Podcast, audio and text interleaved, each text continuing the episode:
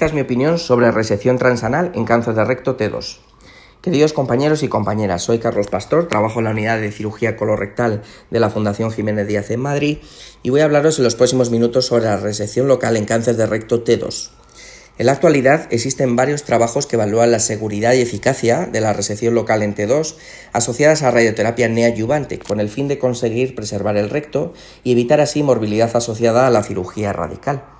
Sin embargo, mi primer mensaje es que no existe aún evidencia científica completa de la seguridad de técnicas preservadoras del recto y en todas las guías actuales de las sociedades quirúrgicas y oncológicas europeas se sigue recomendando la extirpación del recto radical para tumores T2. ¿Esto por qué es así? Pues porque se debe al posible riesgo ya conocido de presencia de micrometástasis no detectadas por técnicas de imagen convencional de hasta un 15 a un 20% en los casos de T2. Para ser prácticos, me gustaría centraros la discusión en tres casos clínicos que os podéis encontrar en vuestra práctica clínica habitual.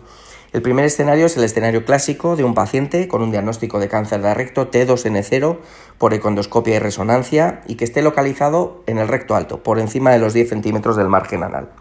A este tipo de paciente, especialmente en pacientes jóvenes, se le va a proponer una escisión mesorrectal parcial, una resección anterior de recto alta, que conlleve, al menos en teoría, menos complicaciones y secuelas que la escisión total mesorrectal. El problema viene para casos de tumores por debajo de 10 centímetros, en los que, según las vías clínicas, deberemos ofrecer de entrada una resección mesorrectal completa o incluso una amputación, con la elevada morbimortalidad que estas cirugías conllevan. Es interesante conocer que para aquellos casos de tumores pequeños, móviles en el tacto rectal, que fueran T2N0 y que correspondan a un tipo 2-3 de la clasificación de Roulier, se podría plantear una resección interesfinteriana, siempre que informemos al paciente del riesgo del deterioro de su continencia. Un segundo escenario va a ser el escenario experimental, es decir, el caso de un paciente con un tumor T2 al que podemos ofrecerle de entrada una resección local fundamentalmente asociada a radioterapia preoperatoria. Esta es una vía de, tratamiento muy interesante y además en los últimos años cada vez más potenciada dada la puesta en marcha de múltiples programas de Watch and Wait que permiten seleccionar pacientes que sean respondedores a la neoadyuvancia. Son destacables los resultados de los estudios multicéntricos prospectivos, por ejemplo el americano ACOSOC, el estudio CARCH holandés y ensayos clínicos aleatorizados como el estudio Grecar francés o en nuestro medio el estudio Tautem, actualmente en fase de reclutamiento.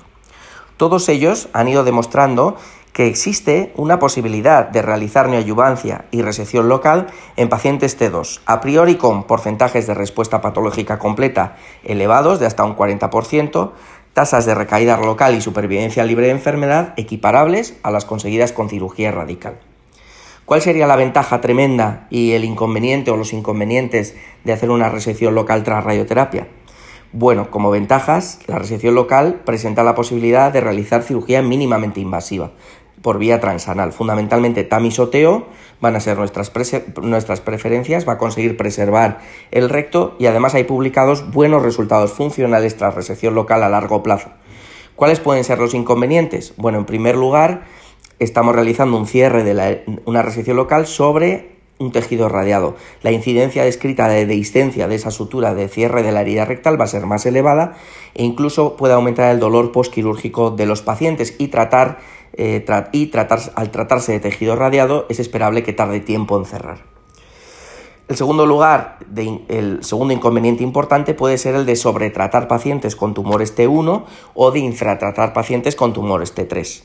Es interesante conocer que hasta un 5% de los pacientes que fueron seleccionados como T2N0 para entrar en estos estudios presentaron posteriormente un eh, T3 en la anatomía patológica definitiva. Y además, en el estudio GRECAR, el subgrupo de pacientes que luego fueron rescatados con cirugía radical presentaron más morbio y mortalidad eh, eh, postquirúrgica que los pacientes que de entrada tuvieron un T3 y fueron tratados con cirugía radical.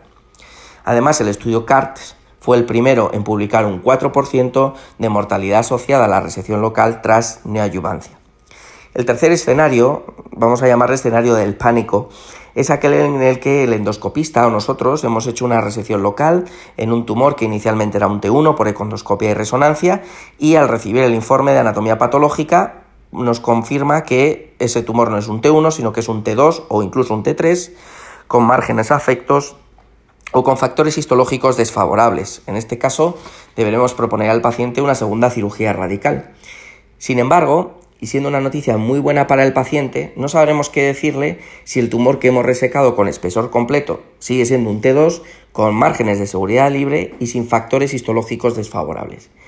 ¿Qué hacer en estos casos? Bueno, en estos casos, desde mi punto de vista, se abren tres posibilidades, todas ellas de riesgo para el paciente y cuya decisión debe ser tomada siempre en un comité multidisciplinar de, de forma individualizada y dándole al paciente la posibilidad de elegir. La primera es probablemente la más segura desde el punto de vista oncológico, pero la más mutilante. Le vamos a ofrecer cirugía radical a un paciente que puede que no tenga ya restos de tumor.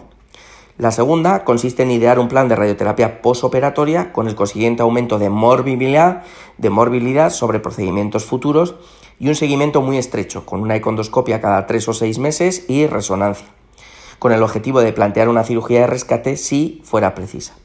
La tercera y la más arriesgada para el paciente sería realizar simplemente un seguimiento estrecho, informándole de la posibilidad de afectación linfática inadvertida que hemos discutido anteriormente. En resumen, la mejor estrategia para un cáncer de recto T2N0 debería ser aquella que permitiera una preservación del recto con técnicas de cirugía endonal mínimamente invasiva que conllevaran la menor morbimortalidad posible, que afectara lo mínimamente posible a la calidad de vida de nuestros pacientes y que fuera, por supuesto, oncológicamente segura.